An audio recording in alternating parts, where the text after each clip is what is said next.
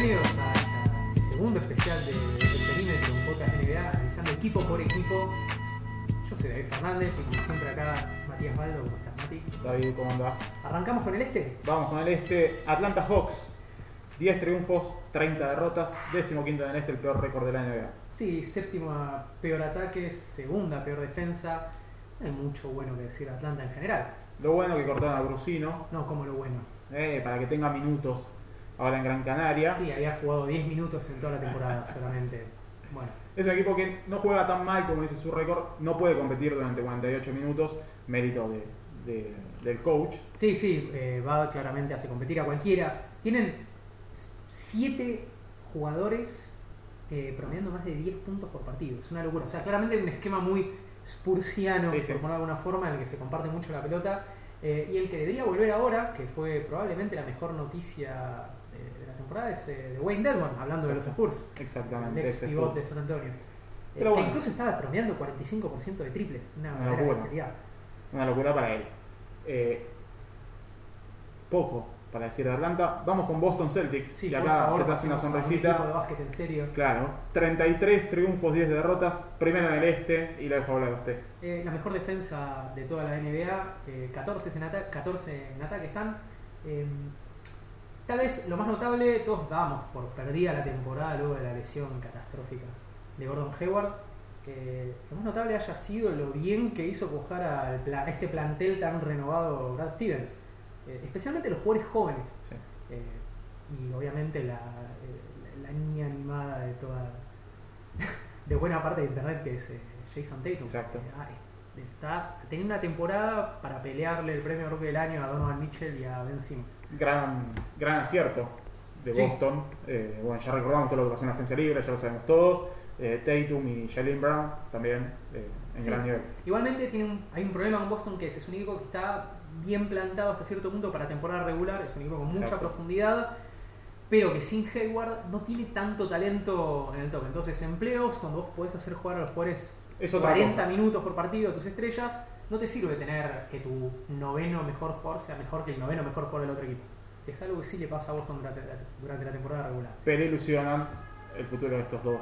Ilusionan teniendo en cuenta los próximos años. Eh, hay una cosa que, perdón, que sí hay que tener en cuenta para este año, me estaba olvidando, que es que por la lesión de Hayward, que tranquilamente puede ser por toda la temporada, Boston tiene una excepción salarial de 8.4 millones de dólares. Esto quiere decir que pueden ofrecerle esa cantidad a un jugador libre. Recordemos que después del trade deadline empiezan a cortar jugadores y algunos Algo eh, interesante. alguno hablar. interesante puede haber para, para tomar. O jugadores de último año para un trade. O sea, Boston puede absorber 8.4 millones de dólares en salario en un trade sin dar nada a cambio, sin ofrecer nada igual. Esto es justamente porque pierden un jugador importante, es un proporcional al salario que se le da como eh, posibilidad de reemplazarlo. ¿Tiene algún nombre que quería buscar? Eh, la realidad, sí, creo que ahora que se estaba rumoreando que Mirotic estaba No, no, disponible, se había hecho. No, la realidad es que no creo No. ninguno. Lo único por lo que realmente puede llegar, a ser interesante es porque decían que Boston, como no tiene malos contratos en este momento, si eventualmente quisiera traer, por ejemplo, por Anthony Davis, necesita salarios relativamente grandes para machear con el sueldo de, Claro. de DeBro para poder enviar a, los Pelicans. Eh, en ese caso, hasta estaban diciendo que contratarían a alguien y Claro, lo renovarían para eventualmente usar un traspaso, porque no tienen a nadie que mandar. Claro. Bien, pasamos a Brooklyn. Nos vamos con los Nets. 15 triunfos, 25 derrotas. Décimo segundo en el oeste. Otro equipo sufrió lesiones. Sí, eh, son el- la onceava peor ofensiva de la liga, número 16 en defensa. A ver, de vuelta, parecido en cierto punto a los Lakers, solo que con mucho menos talento joven. Están, están progresando, eh, la franquicia se, se está manejando bien, tienen un muy buen, tec- un muy buen técnico en Anderson. Eh, no hay mucho talento en el equipo en general, especialmente sin eh, D'Angelo Russell. Sí, tuvo las lesiones Jeremy Lin. La gran sorpresa es el Spencer Dinwiddie, que está teniendo una temporada increíble. Tiene un 100, a ver, por cada 100 posesiones anotan 119 puntos con él en cancha y tiene un net rating con él en cancha de 9, o sea, anotan 9 puntos más por cada 100 posesiones de lo que les meten. Y promedia 15 puntos por partido y 7.2 asistencias.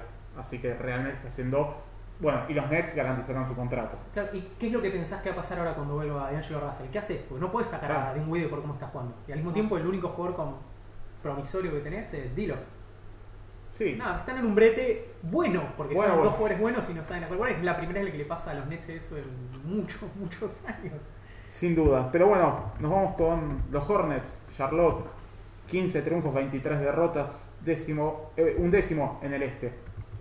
Una temporada bastante deprimente de los Hornets. Eh, Primero, bueno, por el técnico que por razones de salud tuvo que, Steve Clifford tuvo que eh, marginarse de la competencia.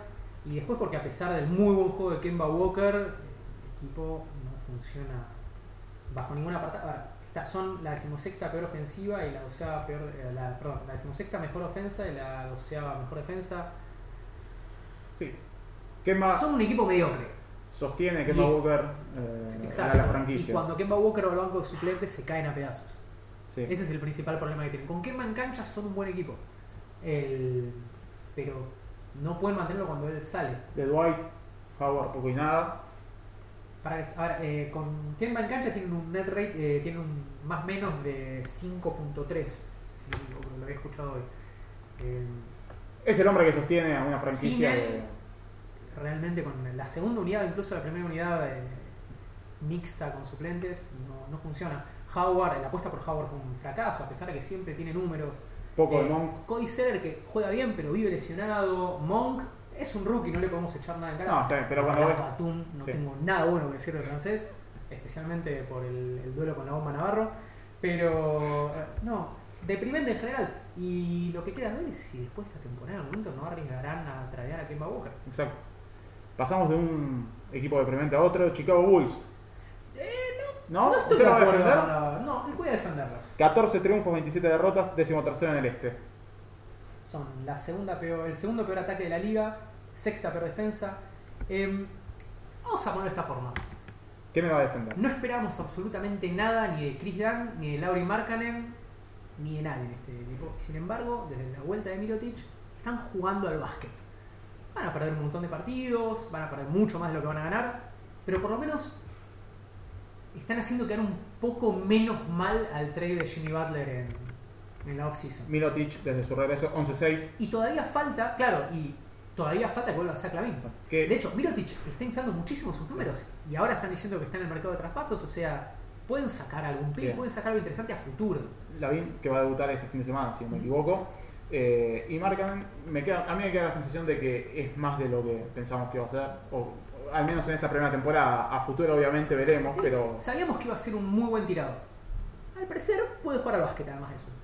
Después Dan está defendiendo bien, eh, Mirotic está... sí, decíamos, Milotic eh, volvió influyó en, en la actualidad del equipo. Está siendo la primera opción ofensiva de un equipo de la NBA, lo cual es algo Es cierto que no nadie pensaba que iba a No sé si en la previa pensábamos que Chicago iba a ganar 14 partidos este año. Sí, Así Sí. que le damos, te doy la derecha con eso. Nos vamos a Cleveland. muy bien. A los Cavaliers, 26 triunfos, 14 derrotas, tercero del este. Acomodó Sí.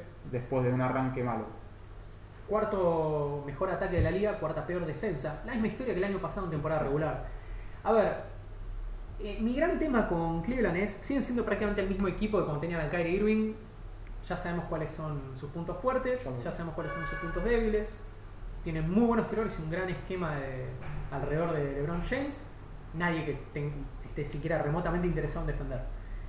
Mi punto acá es, no veo que, por ejemplo, a Isaiah Thomas, con su regreso, que es una gran noticia, solucione nada. Los ayuda un poco en lo que ya son buenos, lo cual, Claro. teniendo en cuenta que van a tener que enfrentarse, si quieren salir campeones, si ese es el objetivo, con Golden State en la final, o Houston, o quien sea, eh, van a tener que solucionar eso y igualmente son los claros favoritos en el este. Una de ellas a la postemporada. Claro, Cualquier equipo con LeBron James hoy por hoy eh, es cierto y no, no tiene maneras de solucionar eh, ese problema. LeBron sigue siendo LeBron, la verdad una campaña espectacular. eh, pero bueno, eh, el problema de Cleveland es notorio y obviamente en un duelo frente a Golden State se acentuaría aún más. Así que veremos qué sucede. Detroit Pistons, 21 triunfos, 18 derrotas, séptimo en el este. Sí, 19 en ataque, 11 en defensa en la liga. No, ah, tuvieron un muy buen arranque y se han empezado a caer, en parte por lesiones. Está lesionado Jackson lesionado. Eh, pareciera que van a clasificar a playoffs, lo cual es un respiro para Staman Gandhi, pero Celebremos el porcentaje de libres de. Pero el proyecto de Stan Demand sigue siendo decepcionante en Detroit en general. Ese es el, me parece a mí, lo que más podemos sacar en limpio de esta temporada. Sí, Andre Drummond mejoró bastante, está tirando 62%. que es digno para él. O sea, venía siendo uno de los peores tiradores de libres de la historia de la liga. Aumentó de hecho el 50% de, de su eficacia en libres. O sea, en ese contexto eh, Sí. es una gran noticia para Detroit. Después, no hay mucho más eh, positivo que sacar. Todavía Harris ha estado jugando relativamente Sí. bien. Eh, Avery Bradley es un buen jugador, Mm. pero de vuelta que van a tener que renovarlo y van a tener que sobrepagarlo. Esperábamos un poco más de Detroit a esta altura. En los últimos tiempos han empezado a darle más chances a Juan Marjanovic, pero que es un jugador interesante en ataque, pero que tiene serios problemas en defensa. El otro día Kelly Olynyk Sí. lo sacó a pasear. No puede. Y a menos que seas Washington en, una- en un séptimo juego que te saca a pasar Kelly Olynyk es un gran problema. Pasamos a Indiana Pacers. La gran sorpresa. La gran la sorpresa, esperábamos mucho menos. Indiana Pacers, 21 triunfos, 19 derrotas, octavo en el este, la mano de Víctor Oladipo. Sexto mejor ataque, número 23 en defensa. Oladipo está mostrando que como adlater no funciona, pero como go-to guy Sí. puede ir. Eh, adelgazó mucho en la off-season, se puso en forma y el resto del plantel acompaña. Miles sigue teniendo problemas en defensa, pero porque es joven. Y Sabonis, el otro yo de. Oklahoma, eh, está mostrando que le, le va mucho mejor siendo pivot, pivot suplente en este caso. De hecho, es Exacto. uno de los candidatos a sexto hombre, si no me equivoco, el mejor sexto hombre del año. Le va mucho mejor que jugar de cuatro parado en una esquina esperando que le, se la pasen para tirar un triple.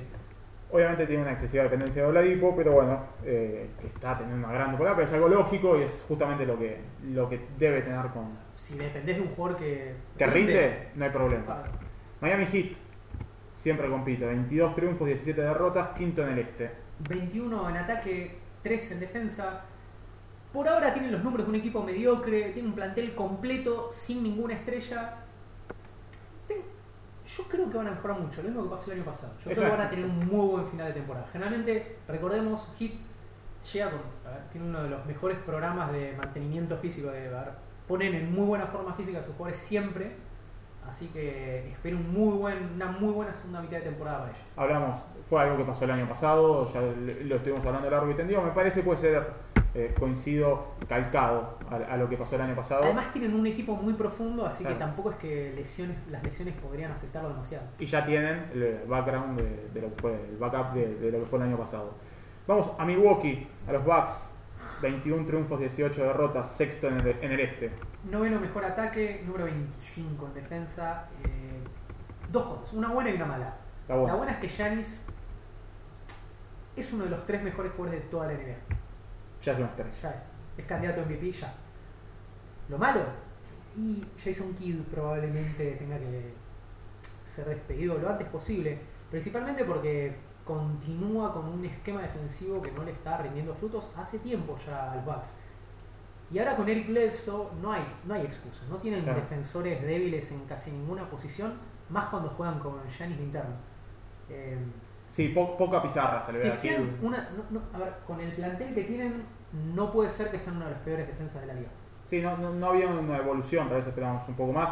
Eh, sí, la consolidación de Giannis ya como una de las estrellas de la liga eh, y poco de, de Kidd que debería con la materia prima que tiene hacer algo más que lo que está haciendo. Sí, es una defensa hiperagresiva en la que salen a apretar siempre en el pick and roll, a la que ya están todos acostumbrados. Era algo nuevo cuando lo hacía Eric Spoelstra en 2010, Sí, ocho años después. ya es vetusto. Claro.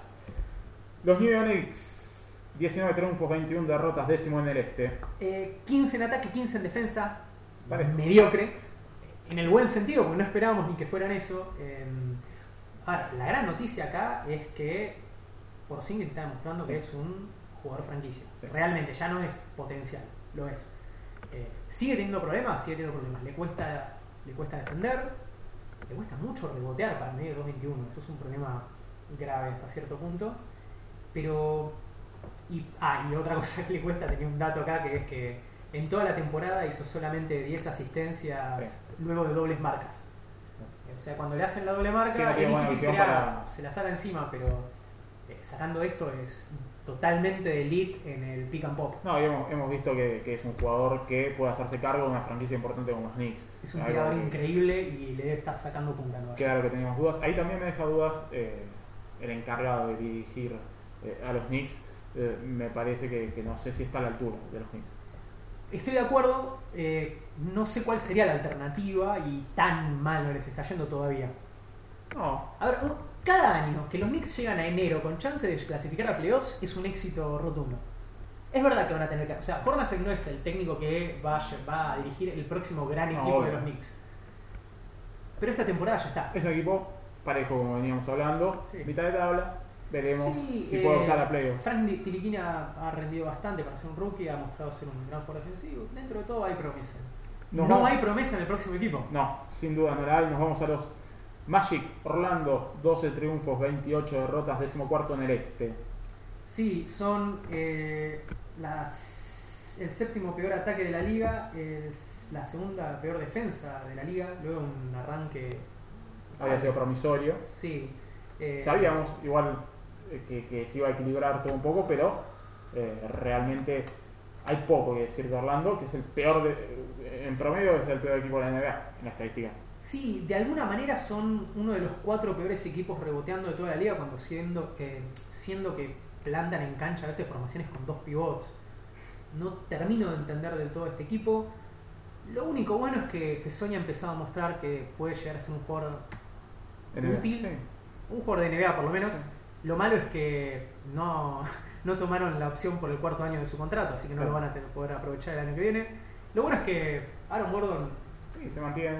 no ha mejorado mucho respecto al año pasado, pero no. No, se mantiene con ese nivel del principio de temporada, bajó un poco. Sí, sí, no, bueno, pero está tirando 45% de triples, además de lo que Es una, siempre. una buena temporada, una buena noticia, Eh, es lo único. pero poquito eh, en Orlando. Y recordemos que el que está así en la, la silla caliente es Frank Vogel, porque Claro. ni siquiera lo trajo esta dirigencia. Recordemos que luego de la Fergarino cambiaron de general manager. Increíble esa situación, pero bueno, veremos qué pasa con Bowl y con los Magic. Nos vamos a Filadelfia, los 76ers, 19-19 novenos en el este. Sí, eh, 18 en ataque, sextos en defensa. Mm, bastante notable. Con probablemente el rookie del año. Sí, en un principio sí, ha, caído bastante porque a esta altura ya se acostumbraron un poco las defensas a dejarle espacio. Ben Simmons es un fenómeno, no, no me malinterpreten, pero no puede tirar, no sabe tirar y no trata de tirar tampoco. Eh, entonces es muy fácil en el pick and roll o en cualquier ataque que la defensa se cierre contra el aro y eh, incluso él igual puede definir en estos casos porque es muy alto para jugar en el puesto de base. Eh, muy alto, eh, 2 metros 8 de alto, estilo Magic Johnson. Pero tiene que pulirse mucho. Igual es, de vuelta, es un rookie. Es un jugador que tiene crecimiento, que tiene esas cosas que no se consiguen. Claro, Sí. lo realmente increíble es lo de Joel Embiid, cuando ellos están en cancha, son, son uno de los mejores equipos de la liga, con el gran problema de que es difícil que se mantenga en cancha, suele tener problemas de lesiones, el otro. Y al mismo tiempo Filadelfia se maneja muy mal, no solo por el caso de Fools, del que ya, ya hablamos, eh, sino el otro día Embiid no iba a jugar porque tenía una torcedura en la mano y a último momento dijeron que sí, jugó como 40 minutos. No son O sea, no hay límites además, Eh, no es que jugó 25 minutos, y- no, jugó casi todo el partido. No son claras, se manejan mal. Y bueno, lo de es un, es un tema. O el otro día cuando hubo que fue un doble o triple overtime y jugó como 50 y pico de minutos en Bills. Es una locura para un jugador que se sabe que cuidar claro. por, por problemas de lesiones. Bueno, lo de Fultz es lo que hablábamos, eh, el número uno del draft, que por ahora no, no ha tenido continuidad en Filadelfia. No, lo poco que ha tenido. solamente cuatro partidos, no tiró triples. No, lo poco que ha tenido ha sido malo.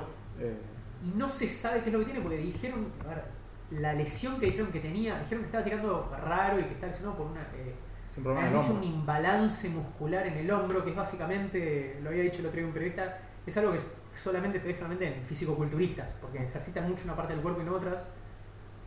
No parece algo que vaya a tener un jugador de básquet. Pero bueno, veremos Filadelfia. ¿Qué pasa? Toronto, los Raptors, 28 triunfos, 10 derrotas, segundo del este. Otra de las sorpresas positivas de la liga, especialmente luego de que el año pasado, tras quedarse afuera en playoffs, el general manager Masai Ujiri dijo que necesitaban un reseteo cultural y sin embargo mantuvieron al, mantuvieron al entrenador, mantuvieron el core, sumando a un par de rookies y cambiaron totalmente la forma de jugar. Sí. Tiran muchos más triples, están teniendo una ofensiva mucho más dinámica Eh, ahora, justo anoche se lesionó Kyle Lowry, así que vamos a ver qué es lo que pasa con eso. De Rosa en un nivel Pero superlativo. es- sí, a ver, es destacable, por ejemplo, Ibaka está tirando 54% de media distancia y 37% de triple, que es una Una locura. Em, Tiene, tiene un banco profundo. eh, Sí. juega- juegan bien. Eh. OG, OG que es un rookie que el otro día lo marcó a Giannis a la perfección. Y está bien, nadie puede marcar a LeBron James saliendo de Kawhi y por ahí Paul George, pero puede hacer un muy buen trabajo este muchacho. Por el lado malo, Jonas Valanciunas. Sí. Digo, está perdiendo minutos con Jacob Paul. Va siendo hora de que lo, lo traden, porque no, no suma absolutamente nada en este armado ofensivo. Y el principal pro- problema de, de los Raptors me parece que es más a futuro que ahora. Eh, sabemos lo que pasa cuando llegan a playoffs. Es un plantel que es, bueno, lo, lo mismo que hablábamos antes tal vez con Boston, pero me parece que más acentuado incluso. eh, el tema de cuando puedes competir todos 40 minutos por partido. Sí, son el típico equipo que no puede pasar, no son lo suficientemente buenos como para pasar de segunda ronda, pero no son lo suficientemente No. malos como para draftear un talento que realmente cambie la franquicia. Bien, y vamos con el último equipo del este, Washington Wizards, 23 triunfos, 17 derrotas, cuarto del este. Eh, décimos en ataque, octavos en defensa, más o menos lo que esperamos. Eh, problemas en la cabeza, caca en la cabeza en muchos de sus jugadores. Eh, Bradley Bill y Otto Porter que están jugando muy bien. John Wall es John Wall, ya lo sabemos. Siempre. Cody Brooks hace un gran trabajo desarrollando jugadores. Puede que no Sí. sea la mejor eh, mente estratega de la liga, pero En el desarrollo. realmente desarrolla jugadores muy bien. Y después pierden partidos que no puede ser que pierdan. Ese es el gran problema. Es desesperanzador por momentos verlos tirar por la borda partidos que deberían ganar fácilmente. Sí, sí. Por otro lado, no es muy completo el plantel. Tienen siete, los, los siete mejores jugadores son muy buenos y después no tienen absolutamente ese mismo problema que tuvieron la temporada pasada, eh, un 5 titular importante, eh, pero sin profundidad, sin banco de suplentes, eh, se complica obviamente en una instancia como playoff. Pero, Antes de irnos, te digo, eh, Bowie a los Wizards en algún momento. Es amigo de John Wall, jugaron juntos en Kentucky. No sé qué va a pasar con Poole. Veremos. Veremos. Muchas gracias, Mati, como siempre. Gracias a los que nos estén escuchando y nos volvemos a ver. Esperemos la próxima semana en un nuevo episodio de Experiment.